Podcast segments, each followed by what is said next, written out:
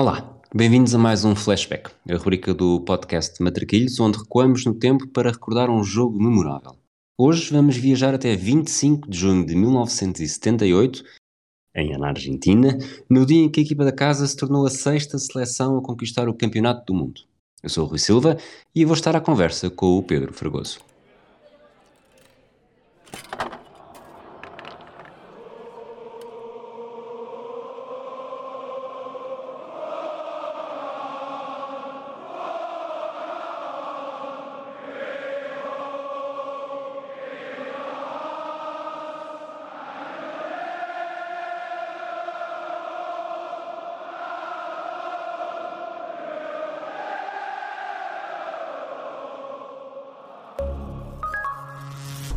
Fragoso. Olá, Rui. Estamos aqui, estamos aqui e temos aqui mais um caso de uma equipa que perde contra o país organizador, só que para azar dos tavras dos neerlandeses, foi novamente a mesma seleção a perder, depois de, de terem sido derrotados em Munique contra a RFA em 74, aqui contra a Argentina em 78 um novo episódio com sabor a laranja amarga, não é? E aqui com em 74 os neerlandeses começaram a, a vencer e, um, e depois uh, foram a RFA deu a volta e até ao final houve uma espécie de sufoco uh, por parte do, dos neerlandeses para tentar chegar ao empate. Aqui, como, como veremos de falar, um, os Países Baixos estiveram mesmo muito, muito, muito, muito, muito perto de, de, vencer o torneio na casa do, do seu adversário, o que teria sido. Bem, o mundo, o, o futebol tinha, tinha outra história, mas não só o futebol, porque este é o, o torneio, diria, mais político até aos dias de hoje, e veremos o que é que acontece uh, até aos dias de hoje, até julho de 2022. Um, e relembro que já houve um, um, Mundial na Rússia, numa altura em que fazer coisas na Rússia era tranquilo. Um, mas este é o. Passa, passa a comparação, acho que vocês vão perceber. É, o, o jo... São, é o, os Jogos de Berlim do, do, do Campeonato do Mundo. Achas que, que foi um bom jogo? Faço-te já esta pergunta antes de, de falarmos do jogo em si, porque eu até aos Talvez até aos 35, 40 minutos da primeira parte estava a olhar para este jogo e a pensar esta é possivelmente a pior final das que nós já fizemos flashback. Portanto, começámos em 58, ou tivemos grandes Brasis, ou tivemos aquele jogo que, na verdade, agora vendo bem, o Inglaterra-RFA também não foi necessariamente espetacular é nos 90 minutos. Mas acho que melhorou bastante ali a partir dos 35 minutos. Mas até aos 35 minutos não me tinha convencido necessariamente. Não, até aos 35 minutos é um jogo demasiado físico, é um jogo demasiado quesilento, é um jogo um, uh, irrequieto, mas sem nada de, de, extraordinário. Mas depois a partir daí sim começa em crescendo e acho que é uma boa final. Não é a melhor final uh, até agora, até 78, se quisermos, das que, das que fizemos, portanto 20 anos uh, de finais, mas é uma boa final, acho que é. Acho que é melhor, é melhor final do que a de 62, apesar do Brasil ser bom. Um, acho que é, consegue ser melhor final do que a de 66. Um, e em relação à de 74, o jogo é, é, bastante bom o de 74, mas aqui tem outros pormenores. Acho que esta, pronto, todas as, todas as finais depois têm as suas histórias e eu gosto, eu gosto particular. Eu gostei particularmente deste jogo, mas se calhar por outros, por outros motivos. Queres dizer já os motivos ou é coisas não, que vamos motivos... descobrindo durante o episódio? Não, não vamos descobrir, não, acho que não, não vamos descobrir, vamos descobrir no sentido, acho que tem, tem muito impacto uh, dois ou três jogadores, um deles uh, para mim é Bertoni, um, acho que tem, e isto até vai um bocadinho na onda do, do futebol numérico que gravamos há uns, que gravamos há uns tempos, já no mês de julho, uh, porque era um extremo, mas apesar de estar a jogar com o número 4, mas era um, um típico uh, número 7 uh, e que me surpreendeu bastante. Surpreendeu no sentido, gostei, gostei mesmo de o ver. Depois nas estrelas e ao longo do programa vamos falar sobre isso. Mas acho que este, este jogo é, tem muita carga política em torno, em torno dele. Um, relembramos que um, tem o facto de, de Mainotti também ser um personagem que estava aqui ainda a dar os primeiros passos, mas que aos 39 anos foi campeão do mundo um, com aquele seu cabelo e aquela sua altura, aquela sua estampa muito característica. Uh, e depois é, lá está. E depois é o, é o, campeonato mais político e tem uh, algumas histórias associadas que são sempre, são sempre interessantes. Há muita gente que associa este, estes jogadores a terem sido um pouco complacentes com a, com a ditadura de Videla que estava há dois anos uh, no poder, a ditadura dos militares na, na Argentina, liderada por, por Videla. A verdade é que a ditadura argentina investiu muito do seu, do seu tempo e do seu dinheiro para neste, na, na organização. Se, só para terem uma noção, eu tinha aqui o dado, deixem-me só ver se uh, digo as coisas corretas. São 400 milhões de dólares mais caro do que uh, o que viria a custar o Mundial de 82 em Espanha, quatro anos depois. Uh, houve muito dinheiro, houve muita uma campanha de branqueamento e campanhas de comunicação vindas dos de, expertos dos Estados Unidos, obviamente. Um, havia uma ligação muito forte dos Estados Unidos nesta altura a vários uh, sistemas políticos uh, sul-americanos e aqui houve várias agências de comunicação no sentido de lavar a imagem da Argentina no mundo. Lavar a imagem e, uh, e promover a Argentina como um espaço muito, muito tranquilo, muito, muito pacífico, um, quando estavam a decorrer uh, atrocidades uh, que hoje sabemos uh, que são públicas e que são indesmentíveis, tortura política, mortes, fuzilamentos, mortes e fuzilamentos, claro, mas mortes no sentido de mortes de, de, de presos políticos e de, e de dissidentes políticos, fuzilamentos, corpos a serem atirados ao mar, uh, montes de, de, corpos que não, não e de, de, pessoas que foram dadas como desaparecidas e que ainda hoje não, não, não há, não, não, as famílias não tiveram direito a ter uh, os, seus, os seus funerais. Portanto, é, era uma, era uma ditadura sanguinária, estava no, no seu auge, estava a começar e, e durante este. Um, durante este mês, isso é a parte do futebol. A verdade é que há quem defenda que o Mundial, que a Argentina, depois deste Mundial, no ponto de vista lá fora, passou a ser olhada de outra forma um, e, e, houve muita gente a chamar a atenção para as, as uh, ser olhada para outra forma, de forma negativa. E, e, e, os jornalistas que foram lá, muitos deles uh, também retrataram essas essas atrocidades.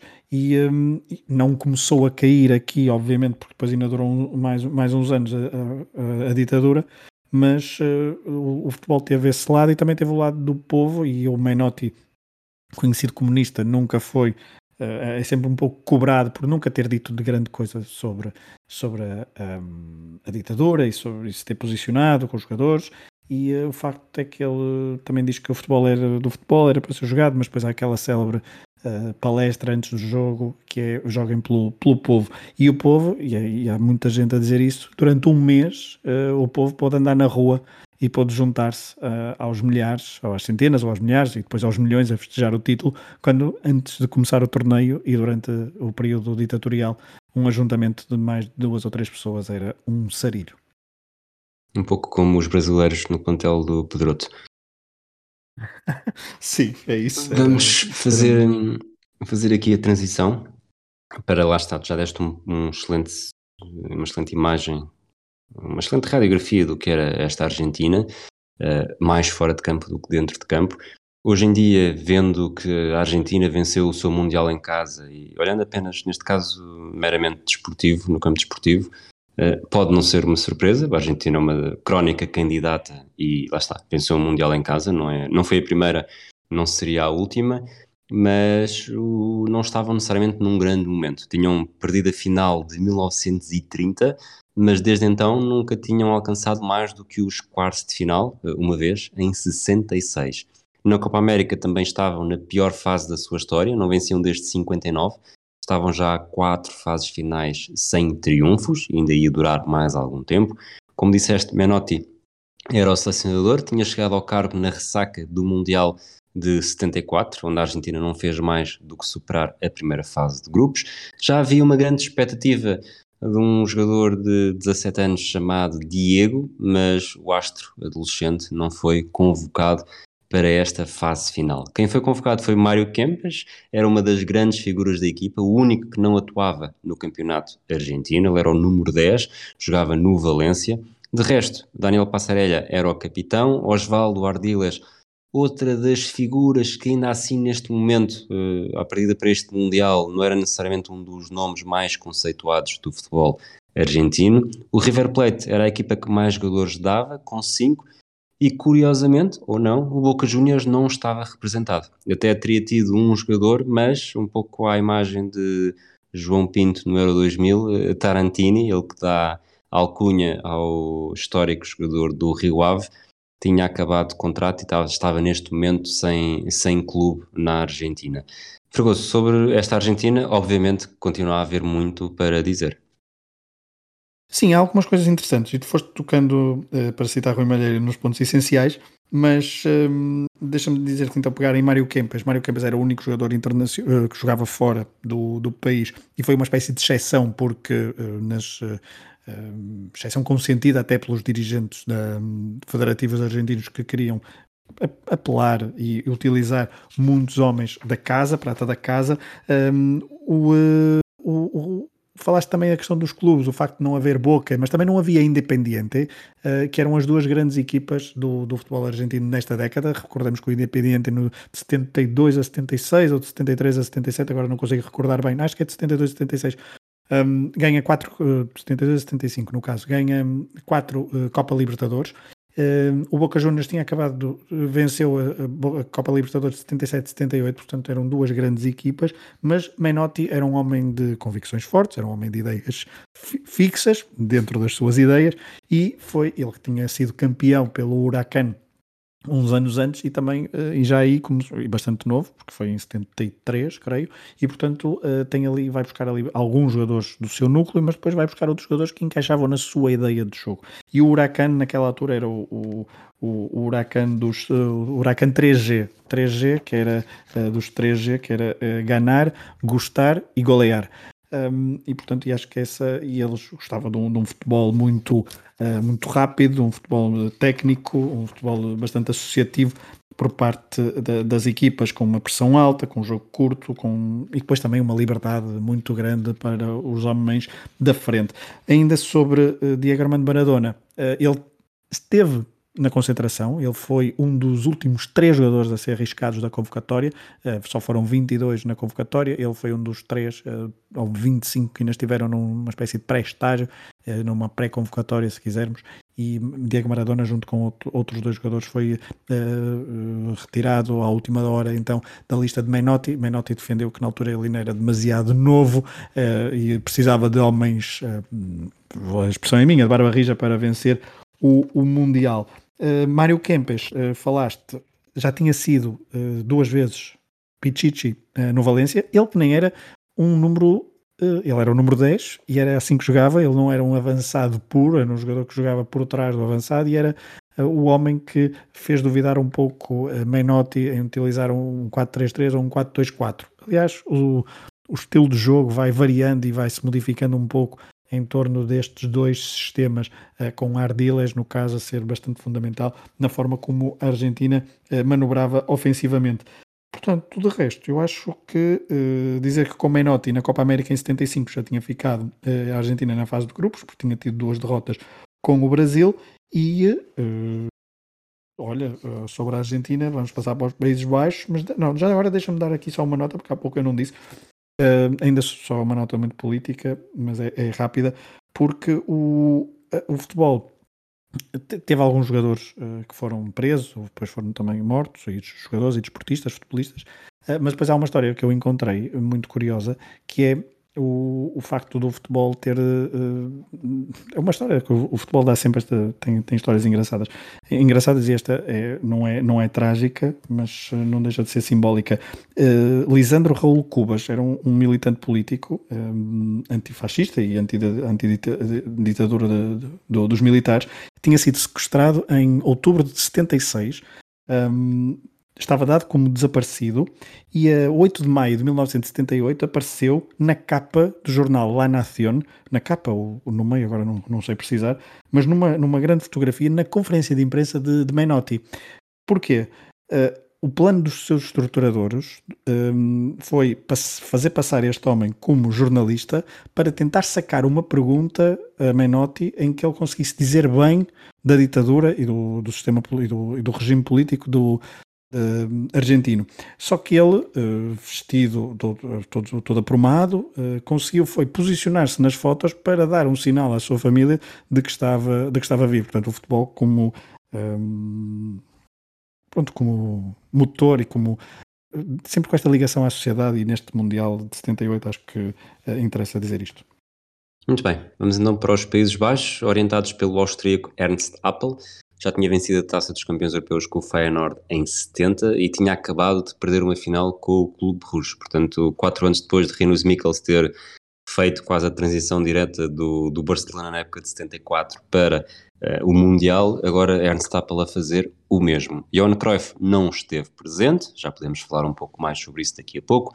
O resto da espinha dorsal da final de 64 estava em peso eram mesmo os jogadores mais experientes, com mais internacionalizações, não necessariamente aqueles que viriam a ser utilizados, sobretudo nesta final. O PSV era a equipa mais representada com seis jogadores, mas havia também futebolistas nos campeonatos belga, francês, espanhol e alemão. Se queres eh, puxar por onde? Quero puxar, Cruyff, obviamente, eh, um mito, eu pelo menos acreditei, acreditei nisso durante, não acreditei, sim, mas foi-me vendida essa história durante vários anos em que, como tinha faltado ao, ao Mundial como gesto político, como um, eh, ser contra a ditadura, quando não é, não é bem assim, porque Cruyff na altura colocou a sua, a sua família, a sua vida e todas as prioridades mudaram. Ele em, eh, no inverno de 77 ou de 77 ali para 78 sofreu um assalto, a sua família até chegou a ser eh, uma espécie de, de sequestro e houve assim um, um, confronto com assaltantes e isso fez mudar um pouco a perspectiva de, de vida do, do Cruyff e portanto é uma engraçado ser a final de duas ausências uh, dos jogadores míticos. Cruyff no final da carreira, Diego Maradona estava no início e poderia ter sido uma final de, uh, de Maradona versus Cruyff, que teria sido bastante interessante, não era? Sim, e dois, eh, duas figuras que acabaram por se cruzar depois também no início dos anos 90 no futebol espanhol, um dentro de campo, o outro fora dele. Se bem que um deles também não teve assim tanto tempo dentro de campo. Um... Ah, sim, mas só ainda mais duas, duas notas sobre o, os Países Baixos. Engraçado que eu encontrei. Uh, Ernest Appel era de facto o selecionador, ele foi chamado à última hora, então, já depois de ter uh, treinado durante a época de 77 78 o Clube Rouge mas uh, há quem defenda, e há histórias, e está, está, está escrito em, em, eh, em, alguns, em alguns locais, em que o selecionador uh, de facto não era ele. O selecionador de facto era um, Jan Zvat-Cruz, que era o assistente, que já tinha sido o selecionador, ou melhor, que viria depois a ser também o selecionador na, após este Mundial, um, já era uma, uma, pessoa muito próxima de Cruyff, já tinha sido uh, assistente de Rinus Mikkels e de Nobel, que tinha sido o selecionador no Euro 76, uh, e este homem, um, que era o assistente, ele, há quem defenda que o, o estilo de jogo, as escolhas, tudo passava por ali, e houve até uma espécie de rebelião a meio do torneio argentino em que Ernest Appel passou a ser praticamente apenas uma figura decorativa, e isso uh, até vai encaixar um pouco no estilo de jogo, porque Ernest Appel era um, um bocadinho antítese de, de Rinus Mikkels a nível de futebol jogado, e esta Holanda, esta, estes Países Baixos, uh, durante este Mundial de 78, pelo menos nesta final, não renunciaram em, em quase nada àquilo que nós já tínhamos visto em 74. Um, numa outra escolha, sim, mas a verdade é que eh, continuaram a. Notava-se ali muito ainda do futebol total. E Ernest Appel era. Hum, estava bastante longe de ser um apologista do, do futebol total. Portanto, há essa, há essa contra-história, se quisermos, em que eh, Ernest Appel é de facto o selecionador, mas há outros homens, eh, no, no caso, um homem, Jan Zwart Cruz, uh, que era o assistente. Cada vez melhor essa pronúncia. Obrigado. Eu à terceira, se calhar, chego lá mas uh, eles, eram, eles eram mesmo muito diferentes, os dois, mas a verdade é que há essa, há essa história curiosa. Uh, ainda sobre os Países Baixos, deixa-me ver se eu tinha aqui mais qualquer coisa para dizer, mas uh, provavelmente, provavelmente não. Enquanto portanto, procuras, deixa-me só sim. dizer que Svart Cruz quer dizer, traduzindo à letra, a cruz negra, portanto... Hum. Não sei se foi já um, um pouco a, a cruz que os Países Baixos carregaram nestas finais de, Estas duas do Mundial, finais. nestas duas finais consecutivas. É, sim, e dizer ainda que o, os Países Baixos tinham chegado pela primeira vez a uma fase final de um europeu, no caso de 76, eh, na Jugoslávia, mas perderam na meia-final frente à, frente à Checoslováquia de forma, na altura, inesperada. Vamos então avançar para o que as duas seleções tinham feito até agora neste Mundial. A Argentina apurou-se para a segunda fase de grupos ao terminar o grupo inicial na segunda posição venceu a França e a Hungria em jogos polémicos, ambos por 2-1. Perdeu a Itália por 1-0 no jogo que dita o vencedor do grupo. Depois, neste, nesta segunda fase de grupos, que acabou por ser o apuramento para a final, no caso do primeiro classificado, venceu a Polónia por 2-0, empatou 100 golos com o Brasil e talvez num dos jogos, o jogo mais polémico do torneio, aquele que mais tinta fez correr, goleou o Peru por 6-0, o que valeu o primeiro lugar no desempate direto com os Canarinhos. Os Países Baixos começaram com um triunfo sobre o Irão, empataram com o Peru sem golos e perderam com a Escócia por 3-2. Conseguiram o apuramento apenas pela diferença de golos com a Escócia, graças a um gol na última jornada já perto do fim. Depois, na segunda fase de grupos, uh, carburaram, golearam a Áustria por 5-1, empataram com a RFA na reedição da final de 64 a 2 golos e bateram a Itália por 2-1, eh, vencendo o grupo, então com talvez até alguma relativa facilidade. De um lado, os Países Baixos tinham 14 golos marcados, 7 sofridos, portanto, a imagem que se tem do que seria os Países Baixos no seu auge e não aqueles que não necessariamente o atual, mas o que associamos ao que alcançou a final de 2010, por exemplo. Do outro, a Argentina, 12 golos marcados, 50% deles no tal jogo com o Peru, 3 sofridos. Algum destaque, além do, do óbvio Argentina-Peru? Uh, destaque, como assim? Não, podemos ir ao jogo. É, podemos ir ao jogo. O jogo, uh, os 11, sim. A Argentina joga com o Baldo Filhol com o número 5 na baliza, uma defesa com Holguín, Luís Galvão, Daniel Passarella e Tarantini, no meio campo mais recuado Galego, uh, depois Ardiles, Mário Kempes quase como sombra de Leopoldo Luque na frente do ataque, Bertoni pela direita, Oscar Ortiz na esquerda.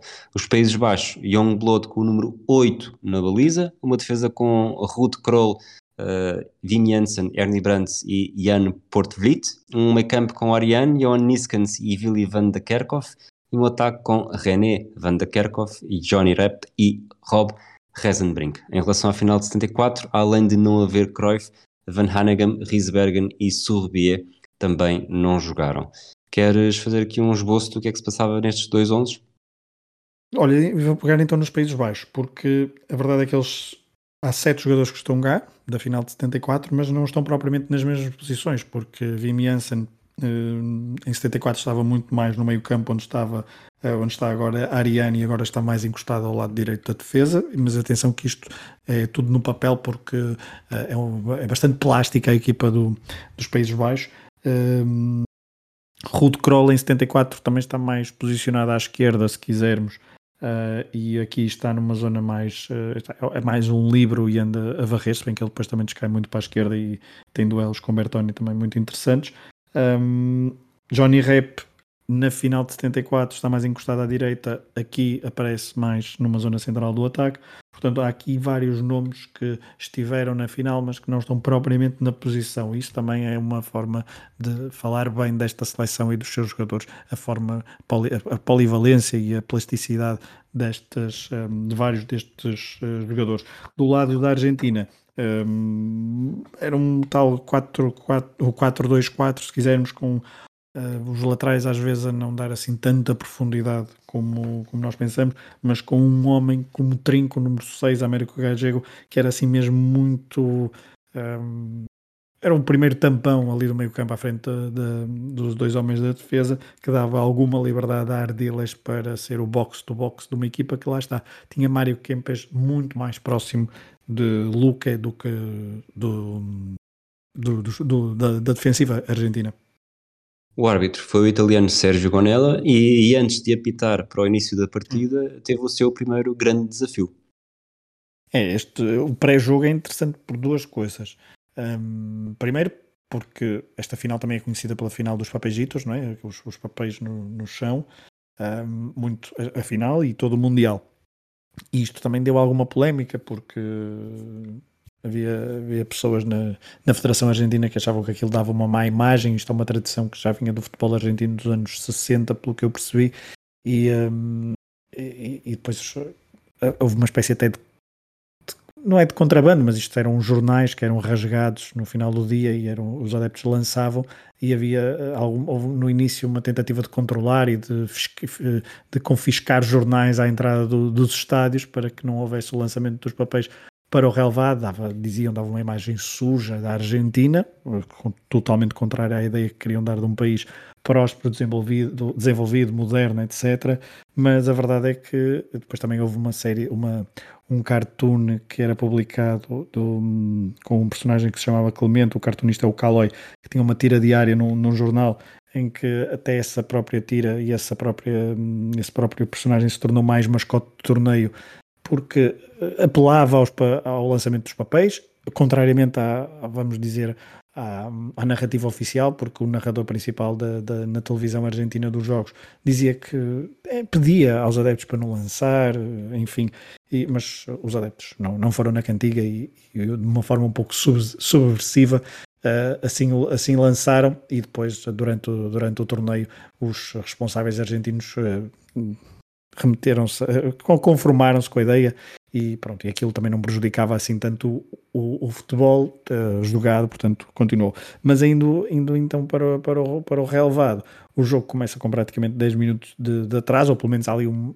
cerca de 10 minutos de compasso de espera, porque os jogadores argentinos, uh, no caso o capitão Daniel Passarella, uh, resolve embicar e resolve fazer queixinhas ao árbitro porque René, René van der Kerkhoff, um dos gêmeos, o, o, gêmeo que tinha jogado na final de 74 como suplente utilizado, uh, tinha uma mão uh, engessada e, segundo se parece, aquela, os argentinos não acharam que aquilo podia pôr em causa a integridade física dos companheiros de profissão e pediram para que ele não, não jogasse, pelo menos daquela forma. Hoje em dia, uh, jogar com gesso seria impossível, portanto, claro. apesar de tudo, uh, bom, nesta altura era, era, era, diferente. O jogo começou e lá está, como há bocado falámos, algumas entradas mais duras, mesmo que o árbitro tenha deixado de jogar. Uh, Países Baixos até com um sinal mais forte no início, Uh, a Reisenbrink está perto de, de fazer o golo. Uh, a Argentina, com dificuldades em criar perigo, teve um outro livre direto, mas os, os remates não acabaram por fazer muita moça para Youngblood. Não, eu nos primeiros 15 minutos, se quiseres, tenho aqui duas ou três notas rápidas. O, o tal boa oportunidade de Rezenbrink, a eh, primeira no seu, de Rezenbrink no jogo, ali por volta do minuto 6, um livre direto pela esquerda marcado por Ariane e ele de cabeça saltou sozinho no meio do, do, dos defesas argentinos e a bola passou mesmo a arrasar o poste. Depois há uh, uma outra nota, Bertoni começa aqui a aparecer como o grande desequilibrador e o grande agitador do lado argentino, uh, mas depois também aqui uma nota para o facto do público argentino começar a gritar olés aos 14 minutos, ali numa jogada um pouco a bola ainda estava no meio campo defensivo, mas assim do nada a Argentina não tinha feito nada para que o público se entusiasmasse assim tanto, mas ouviram-se os primeiros olés, uh, o que não deixa de ser uh, interessante, pelo menos aos olhos de hoje. Um, depois há um amarelo, o primeiro amarelo do jogo uh, para Rude Kroll, uma falta sobre Bertoni, e depois eles quase até se pegaram. ao longo do jogo, vários lances em que os jogadores puseram a mão à bola e eu, não, eu creio que não houve um único amarelo para lances desses, e alguns alguns não, todos, bastante ostensivos, na forma como era colocada a mão à bola, portanto não era uma coisa assim meio involuntária, não, era forma ostensiva. O árbitro permitiu isso tudo, seja a defender, seja a atacar, e houve lance em que era cortes de, de relativo perigo. Uh, e depois tenho aqui um, aos 15 minutos, na sequência dessa falta que dá o amarelo a Kroll, tem um livre direto, pé esquerdo, uh, Daniela Passarella, o capitão, defesa central. Uh, foi uma defesa segura de Youngblood que para os comentadores do jogo, do, no sítio onde vi o jogo, uh, diria que comentários dos anos 90 em Espanha, uh, Youngblood foi saco de pancada ao longo de todo o jogo. Foi, e no início eu estava a achar um bocado injusto, mas a imagem com que sai no final do jogo, de facto, se esta é a final dos papelitos, uh, realmente houve momentos em que ele estava muito aos papéis, mas lá chegaremos. Sim, até porque ele não era o titular, desculpa, ele não era o titular uh, deste, né, neste Mundial, mas o suplente lesionou-se, e eu agora estava aqui à procura do nome do suplente, deve ter um nome muito complicado, para eu não exatamente, Scrivers, um, e Youngblood teve de voltar ao ativo e ser titular, ele que já tinha 37 anos. Eu diria que a primeira grande oportunidade, aos 21 houve mais um livre praticamente do mesmo sítio, desta vez foi Mário Kempes a atirar uh, forte e torto. Aos 26 minutos, uh, a, grande, a primeira grande oportunidade, um, um cruzamento da direita uh, para as costas da defesa, mais para o segundo poste, e, e Passarelha a demonstrar algo que a Argentina conseguiu explorar de várias formas durante todo o jogo regulamentar e prolongamento, que era o, o corredor central dos jogadores a, a aparecerem por trás. A Passarelha surge nas costas completamente sozinho, tira forte com o pé esquerdo por cima da barra, mas ainda assim ficou a imagem que, que os Países Baixos não estavam, não iriam defender tão bem o corredor central. E, depois foi uma tendência, como tu disseste, ao longo, do, ao longo da partida. Os Países Baixos tinham ali alguns problemas nas costas da defesa, um, e aqui é, um, é de facto uma jogada muito perigosa, é praticamente uh, igual à de Rezem, igual no sentido, a nível de perigo de Rezenbrink ao, ao minuto 6, mas aqui é quando a Argentina está então mais perto de chegar ao golo, um, só que em resposta a este lance há depois uma excelente defesa de, do Ubaldo Filhó, um, nesta altura é um cruzamento da direita com Galvani e Gallego uh, que não conseguem aliviar a bola e Johnny Rep que remata de primeiro para uma super defesa de Ubaldo Filhó. De facto foi o primeiro momento deste jogo em que fiquei bastante surpreendido, não necessariamente surpreendido, mas agradado com o guarda-redes argentino. Uma coisa que me fez. Eh, primeiro, parar... primeiro guarda, desculpa, o primeiro grande guarda-redes numa final do Mundial que nós estamos a ver? Ou a primeira posso grande exibição? Posso estar a cometer. Sim, acho que o Dinosov também é um grande guarda-redes, mas a nível de exibição. Posso estar aqui a cometer mas é uma grande injustiça. não está na final de 70. Desculpa, pois não, pois não, pois não. Pois não. É, está no uh, Mundial, mas não está na final. Está no Mundial, mas não está na final, sim. Mas, mas é muito agora, possível. Há Gordon Banks e tal, mas uh, há Seth é verdade. Em termos de exibição é capaz de ser melhor do que, apesar de ter havido nomes, nomes como esses, uh, em termos de exibição é capaz de ter sido melhor, porque tem mesmo duas, três defesas que, são, que fazem a diferença neste jogo. E outra coisa que me fez pensar em diferença deste jogo para, não necessariamente para a atualidade, porque eu acho que hoje em dia até há um pouco, se por um lado há uma maior obsessão, por outro há um maior desleixo que é nas bolas paradas. Eu acho que nesta altura, uh, e talvez por isso é que depois, uns anos mais tarde, as bolas paradas ganharam tanta importância, havia, repetindo a palavra, um desleixo uh, a bater. Então, só, não só na equipa que batia, mas também nas equipas que defendiam.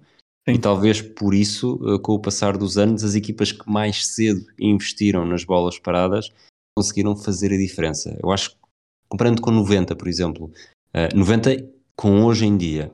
Nos anos 90 eu acho que o bater a bola parada era visto com maior, uh, com maior importância, com maior cuidado, a forma como se punha a bola ou a preparação. Hoje em dia já não me parece que existe esse tipo de cuidado, mas por outro lado, uh, tudo, as movimentações, como é que são batidos, mesmo.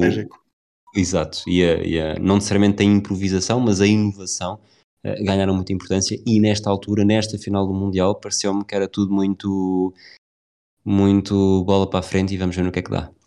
É, bola para o Pinhal e depois vamos ver quem é que salta mais alto. Um, sim, concordo, totalmente. Tenho, dá, dá essa mesma sensação. E é isso, há outra coisa que também notei, já não tem nada a ver com, com com futebol jogado, mas eh, mais uma vez, vários fora de jogo muito mal tirados. Acho que continua a ser uma, uma peça da, da arbitragem uh, nesta altura, em que há vários fora de jogo que são claríssimos que os jogadores estão em jogo e o árbitro levanta, mas lá está, não se protestava muito.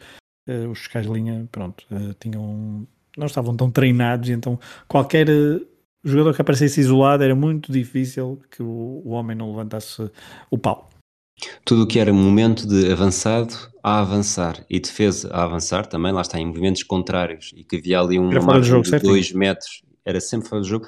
Curiosamente, aos 30 minutos não foi. Eh, Daniel Bertoni aproveita Sim. um desses movimentos, o árbitro assistente não assinala nada e para mim bem.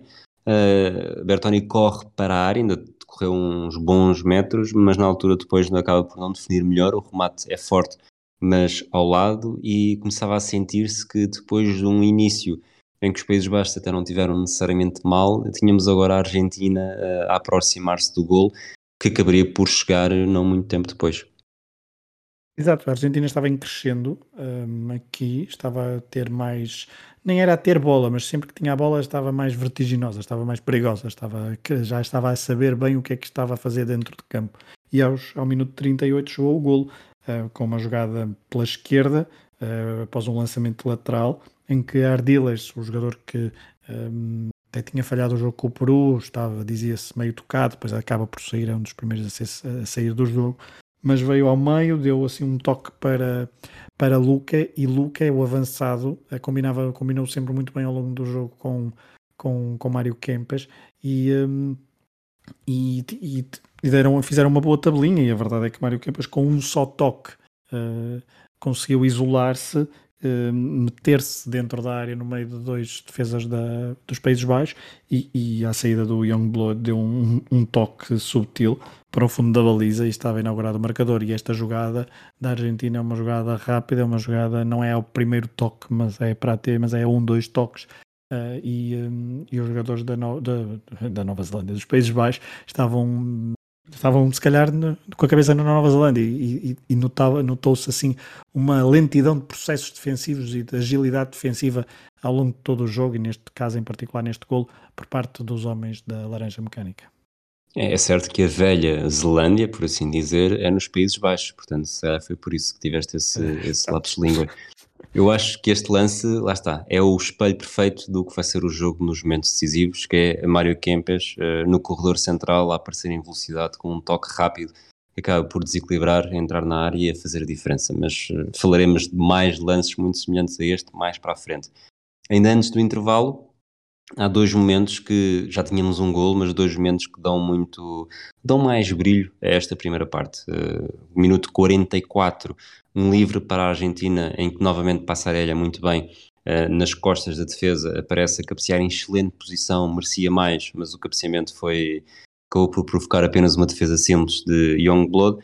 Na resposta, praticamente em cima do intervalo, e acho que vai acabar por ser uma, um, um momento repetente dos Países Baixos a acabar uh, cada uma das partes estiveram bem. Uh, Niskans salta mais alto de cabeça, acho que é o Niskans, e Rezenbrink, portanto, dobra de cabeça para o segundo poste e Rezenbrink aparece a rematar e mais uma vez Filhol a fazer uma grande mancha, uma grande defesa. E acho que esta primeira parte termina com, claramente com Filhol a ser um dos destaques uh, destes 45 minutos. Claramente, e, e e se não fosse este lance, a Argentina tinha acabado o jogo por cima, mas este lance uh, dá esperança a, aos Países Baixos para, para a segunda parte e até dá a tónica, diria, para a segunda parte, porque a Argentina foi, digamos que Filhol segurou a vitória, uh, segurou pelo menos a vantagem ao intervalo e talvez tenha sido essa. Um, um, a forma de pensar dos jogadores e como encararam a segunda parte, porque a Argentina na segunda parte isto já fazendo um resumo do que se vai passar a seguir, uh, recuou um pouco as linhas, uh, é verdade que os Países Baixos também foram uh, desenfreadamente para a frente, desguarnecendo a defesa e a Argentina tentava sempre com alguma velocidade procurar as debilidades nas costas da defesa do adversário. E, mas a verdade é que sentiu-se que com este, com Filol segurar este, esta vantagem ao intervalo, que a Argentina poderia passar a segunda parte mais na defensiva, não, não totalmente na retranca, mas mais à defensiva e tentar explorar ali um ou outro contra-ataque para fazer o segundo gol. Vai ter oportunidades para isso, mas, uh, mas já falaremos do resto. É, os Países Baixos começam na segunda parte praticamente desde logo a criar perigo. Há uma bola perdida em que a Ariane remata em posição frontal e há um desvio num, num defesa argentino para canto e depois é a atuada que tu disseste, a Argentina mais, mais recuada a tentar o contra-ataque, ou também a responder ao facto dos Países Baixos terem avançado muito no terreno, e há momentos uh, de transições rápidas em que a Argentina consegue criar perigo. Uh, há uma em que Leopoldo Luca perde na, na velocidade, na outra depois Bertoni não consegue controlar bem a bola na área, ainda assim... E esses dois lances, desculpa, esses dois lances, é, tem sempre um protagonista do lado neerlandês, que é Ruud Krol. Exato. Eu estava numa posição nuclear e quando falhava as coisas desequilibravam bastante para o seu próprio lado. Aos 57 minutos, mais do que nestes dois primeiros lances que tinha falado, a Argentina está muito perto do golo, em que Bertoni oferece a oportunidade de fazer o 2-0 ali o Paulo Luca, mas aqui uh, Youngblood está bem, mas ao mesmo tempo acaba por ser aquilo que o vai que vai fazer com que digamos que ele está mal mais para a frente, que é sair da baliza destemido, aqui acaba por fazer a mancha e evitar o golo, mas não deixa de ser uma excelente oportunidade para a Argentina e ao mesmo tempo um sintoma do que poderia correr mal para os Países Baixos com o seu guarda-redes mais para a frente. Mas aqui há muito mérito do Luca, na forma como aborda o lance uh, e uh, a forma como o Youngblood aborda o lance. É, acaba por ser feliz para, para os Países Baixos. Um, e aqui a Bertoni outra vez, uh, na altura, agora também conseguiu desfazer-se de Kroll e novamente pela direita foi um quebra-cabeças. Este jogador que depois viria, ele estava, agora não me recordo o clube em que ele estava na altura, o Independiente, não, o, o sim, o Bertoni, claro, tem 23 anos, é do Independiente, venceu algumas Libertadores, creio que três, e depois joga no Sevilha, também joga na Fiorentina e chega a encontrar-se, creio, com Maradona na no, primeira, no sim, são, é são os dois reforços naquela temporada de 84. Pronto. Um, e pelo menos está uma ou duas épocas no, no Napoli com com, com Maradona. Uh, e Bertoni é um, é um extremo à, antiga, se quisermos, mas muito irrequieto. Havia outro na, que já vai entrar daqui a pouco na, na partida, uh, Usman, uh, também ele bastante uh, mexido, mas Bertoni foi sempre o homem mais desequilibrador do lado ofensivo argentino, ou pelo menos o mais agitador, e, e esteve aqui, deu, deu tudo para Luca é fazer o 2-0 e talvez matar o jogo, mas a verdade é que isso não aconteceu. E aqui depois entramos num período, acho eu, eh, de vamos dizer 15, 20 minutos em que há pouca coisa. Há várias substituições, duas para cada lado. Do lado uh, neerlandês saiu o, o jogador mais uh, central do ataque, uh, Johnny Rep, para entrar Naninga. como é que é? Naninga? Sim, sim, agora? bem. Naninga, exatamente. Um, que era mais alto, que era mais uh, pinheiro, se quisermos. Ele que jogava na altura no, era no Roda, creio.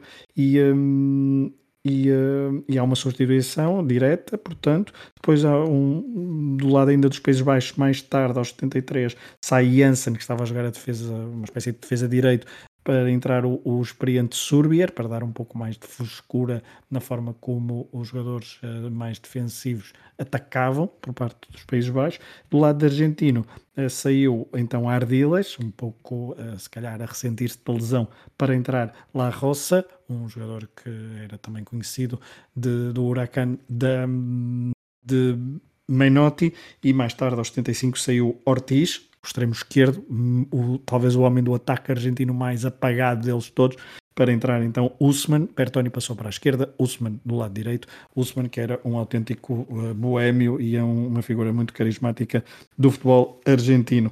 Uh, depois, um, até ao minuto 75, eu não tenho grande coisa muito mais apontada, tenho um choque de cabeças entre Niskens e Tarantini, que faz com que, pelo menos Tarantini, Niskens nem tanto, mas Tarantini jogue o resto da partida com a camisola completamente ensanguentada.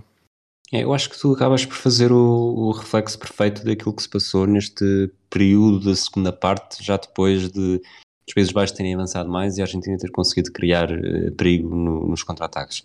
Que é, de facto, houve uma ação de, dos Países Baixos para chegar ao empate na segunda parte, uma reação da Argentina e ali aquele período em que as duas equipas ainda não se tinham usando aquele vernáculo tão futbolístico, ainda não se tinham encaixado bem. A partir do momento em que se encaixaram, uh, os treinadores perceberam que estava na altura de fazer substituições. Uh, só que as substituições não surtiram necessariamente um efeito, não, não permitiram, não potenciaram a abertura do jogo e, portanto, não, como tu, não tenho aqui grandes oportunidades. Tinha um remate do Mário Kempes aos 68 Sim.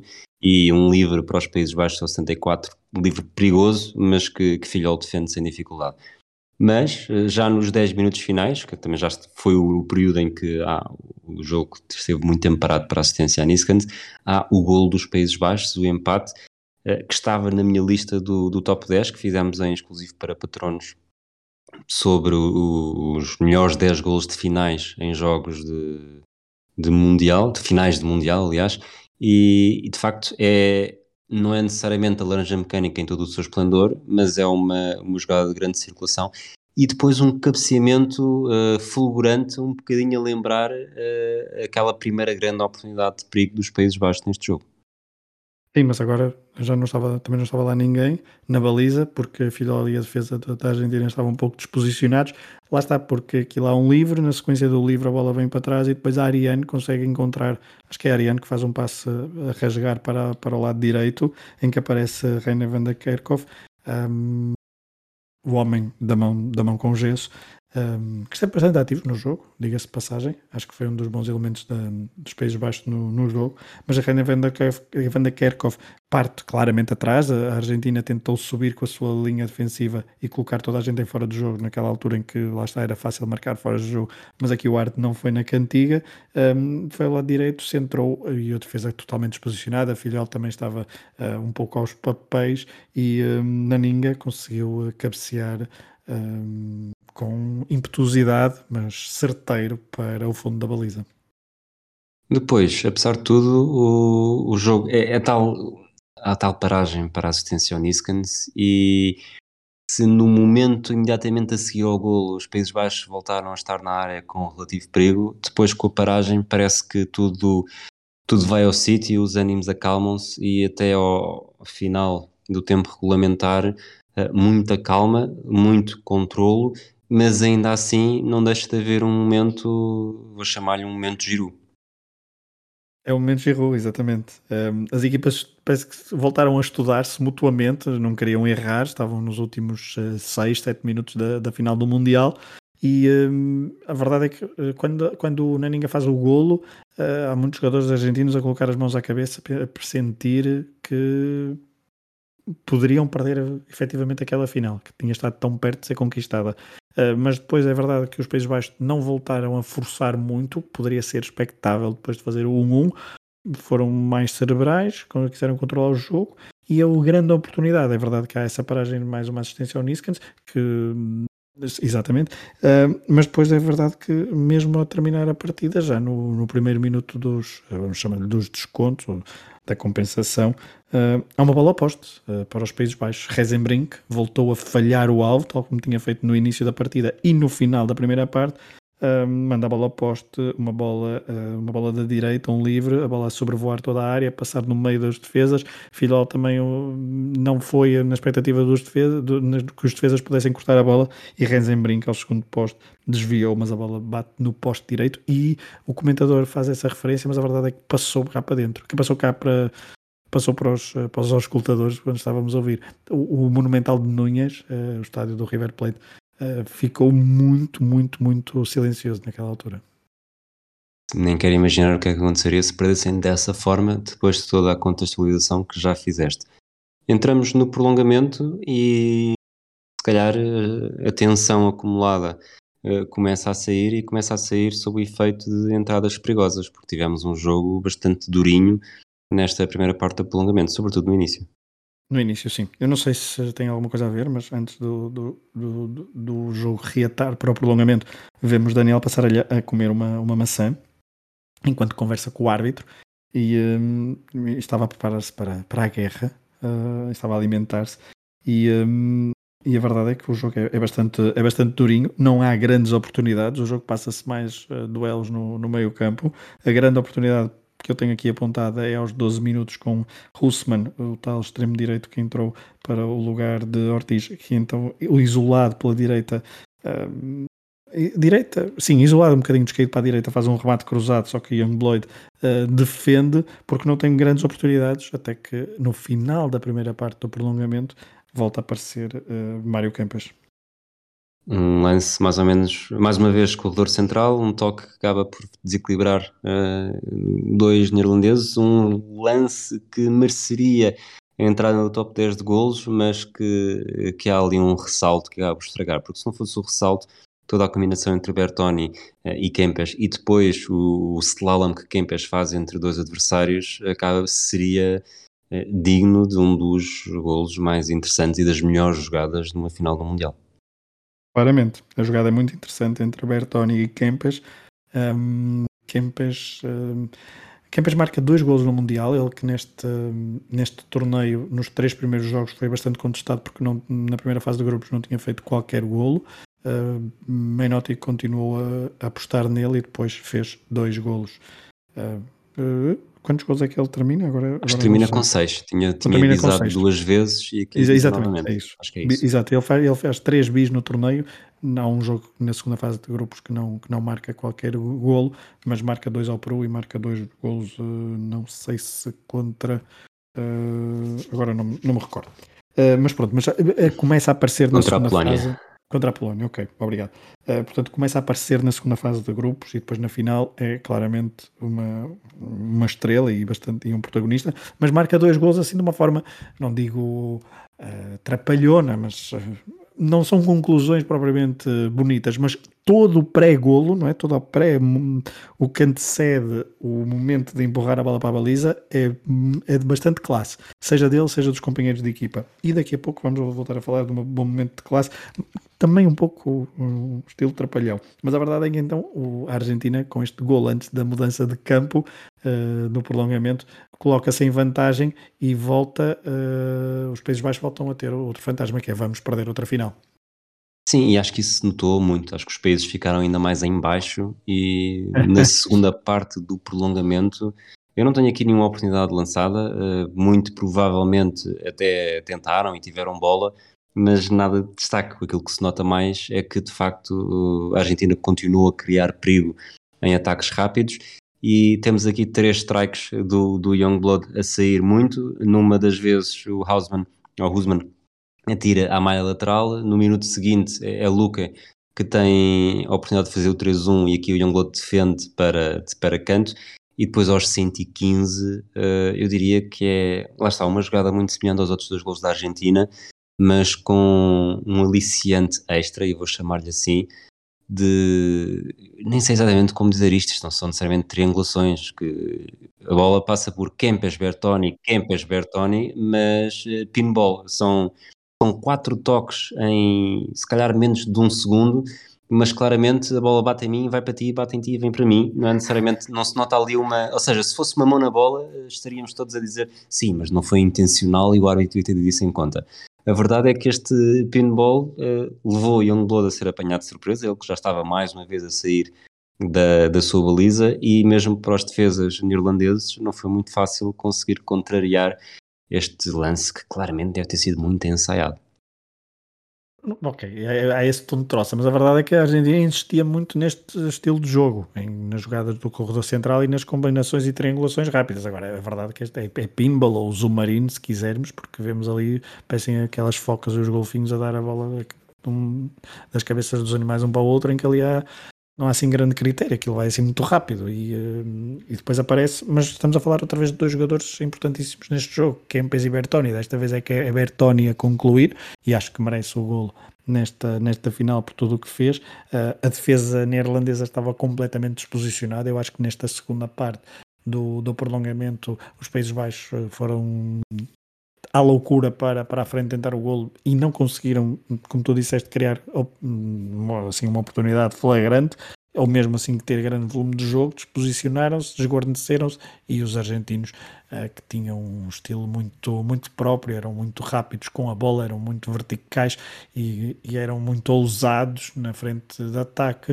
uh, aproveitaram isso e só não fizeram mais gols porque não calhou, porque tu disseste bem essas três oportunidades seguidas, que depois culminam então com o golo argentino de Bertoni. E a partir daqui, diria, houve muitas uh, picardias. Luca uh, apareceu uh, no chão, em que os comentadores disseram que ele estava a fazer teatro e que devia ir para o Teatro Colón e não estar Sim. no Monumental. Mas a verdade é que minutos depois vê-se a camisola dele cheia de sangue, portanto, não sei até que ponto era, era, mesmo, era mesmo teatro. portanto, mas houve várias picardias e aqui percebeu-se que os argentinos depois jogaram jogaram o psicológico da, da coisa e os, os neerlandeses estavam completamente de rastros. Vitória para a Argentina e eu tenho estado aqui a fazer contas uh, às coisas que foste dizendo durante o jogo para tentar adivinhar quem é que seriam hum. as tuas 3, 4 e 5 estrelas. Pois. Pois. Eu diria que, que os dois argentinos, porque gostas sempre de ter um jogador Exato. até da equipa que perde, eu diria que os dois argentinos são fáceis, acho que vais dizer Bertoni e Kempes.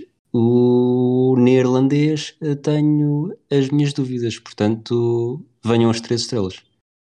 É, as três estrelas vão para um neerlandês, eh, que eu nem não, é, não sei bem quem é que vou dizer, mas deixa-me só fazer então uma menção honrosa para os jogadores eh, argentinos que não, não têm espaço, mas que até deveriam estar aqui, até Uh, mereciam que eu furasse esta minha lógica, mas eu vou ser fiel a ela. Um, e, uh, e esses jogadores argentinos diria que são a Filhol e Passarelha.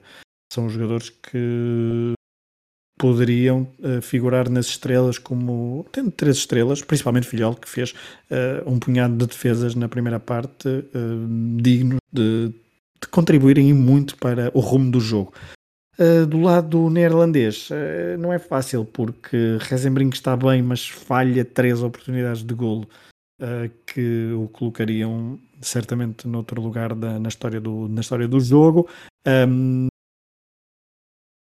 Rude Kroll tem boas ações defensivas, mas uh, a, Argentina só, a Argentina marca 3 golos, por isso eu vou dar uh, eu vou dar a Ariane, porque é o homem que principalmente na segunda parte no meio campo conseguiu, para além de encontrar muito bem René van der Kerkhoff, que poderia ser a minha segunda opção para estrela, um, mas Ariane foi o homem do meio campo e conseguiu controlar muito bem as manobras durante a maior parte do tempo e uh, foi muito cerebral no meio campo e portanto tem as minhas estrelas. Quatro estrelas vão para Bertoni porque?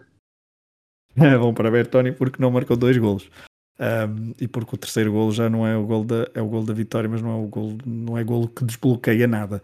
Um, é, apesar de ter sido eh, fundamental no jogo para colocar em sentido muitas vezes a, a defesa do, dos Países Baixos, mas Bertoni é um extremo com o número 4 que deixou água na boca, que faz um extraordinário jogo uh, marca um golo, ainda que em jeito de trapalhões na Argentina, mas, uh, mas tem, todo, tem todo o mérito, porque também faz uma excelente assistência para o segundo golo, portanto não, acho, que, acho que é isso, acho que só não, não, não tem o peso de Mário Kempas, porque uma pessoa associa muito este, esta Argentina 78 a Mário Kempas, e se calhar Mário Kempas até é muito visto, lá está, por, ser, por ter sido Pichichi no Valência por dois anos consecutivos, por ter marcado estes dois golos, ele que nem era o avançado, ele era o número 10 da equipa, mas Mário Kempas tem, eh, Bertoni tem então 4 estrelas e Mário Kempas tem as 5 estrelas porque marca os dois golos fundamentais desta, desta final e é o homem que quando a bola chegava àquela zona do terreno, a forma como decidia o pé esquerdo, aquilo uh, era de facto um jogador diferenciado.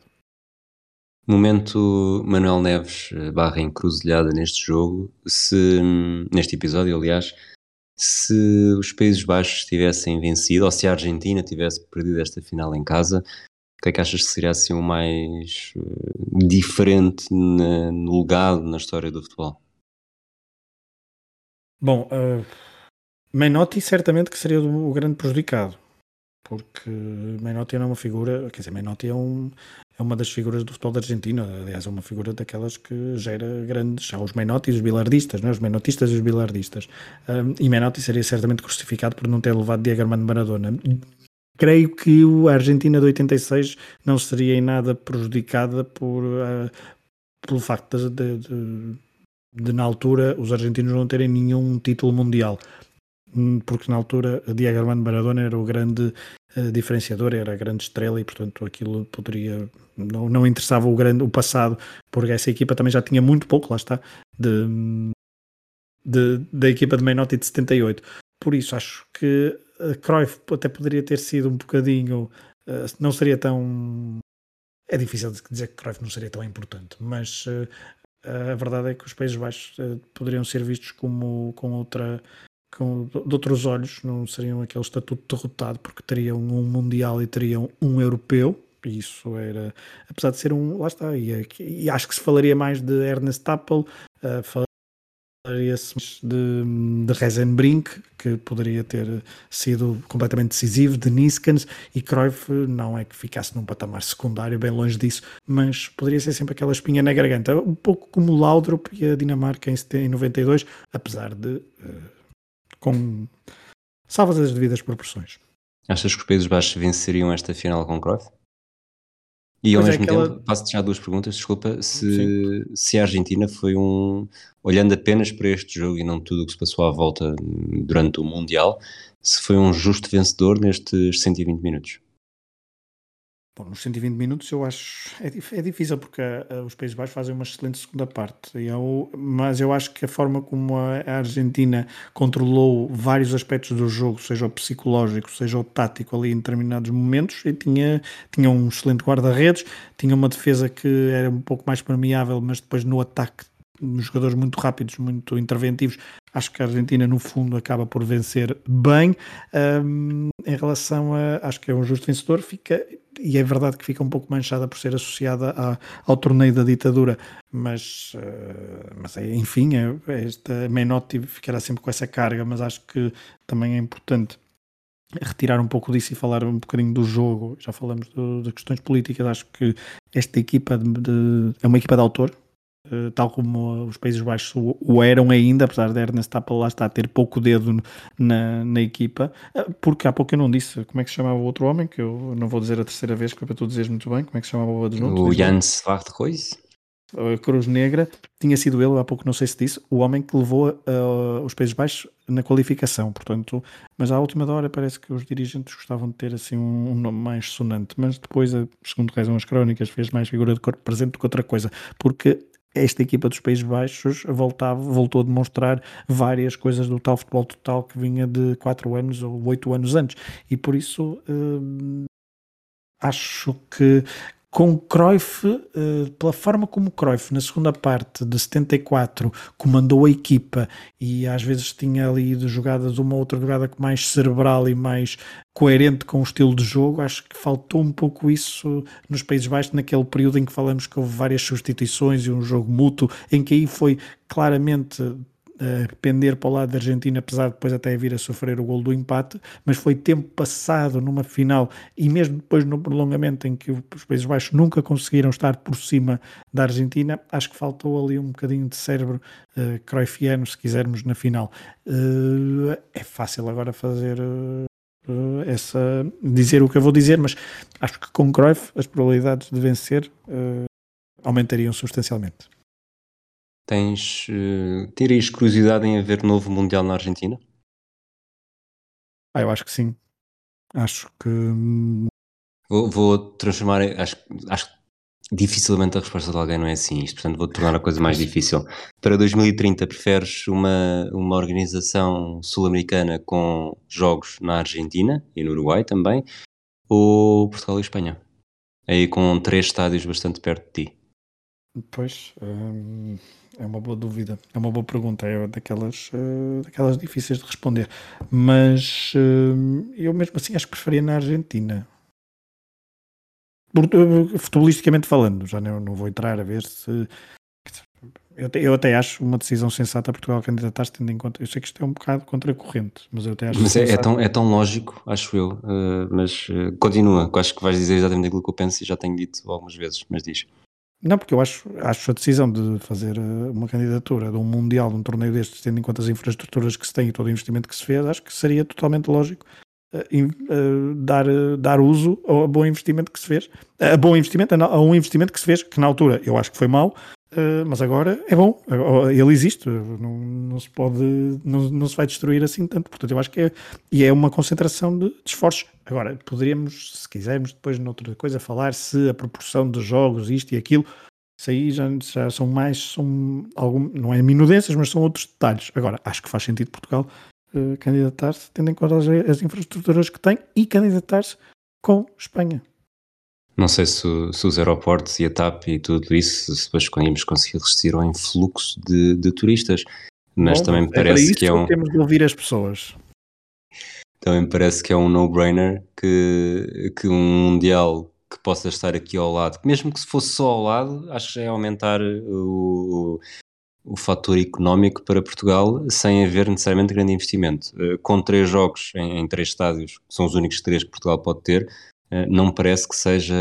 Ou seja, está muito diferente, eh, está muito longe do, do perigo que tinha a organizar o Euro 2004 com o investimento, algum mau investimento que foi feito, algum também parece-me bom, mas isto não, não, se pode estar a diferenciar as coisas desta forma.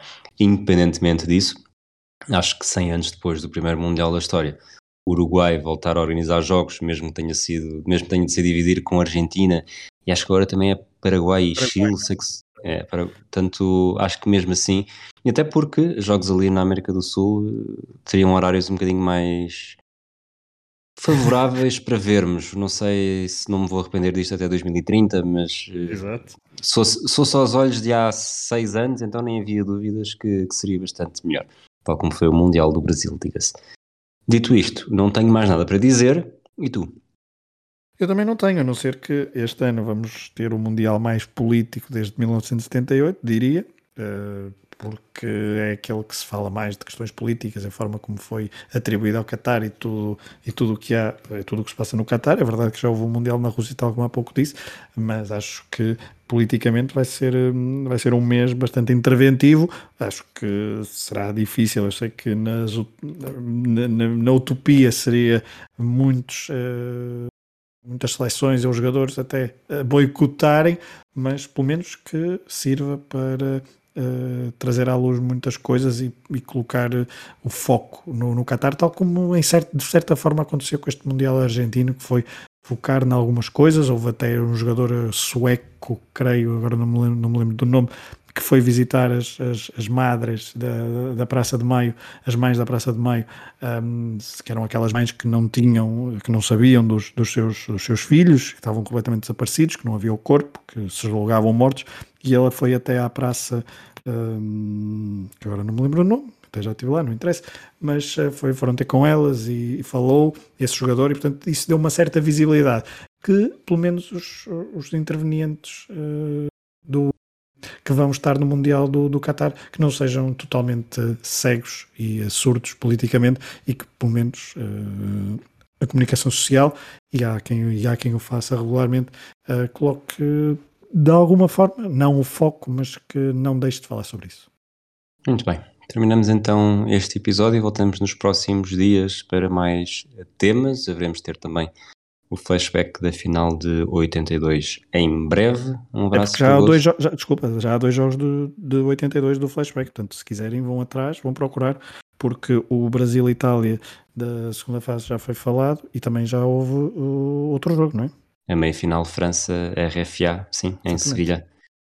Bom, um abraço Portanto, para ti, um abraço, um abraço, para todos aqueles que nos ouvem. Voltaremos em breve. Até à próxima. Até à próxima.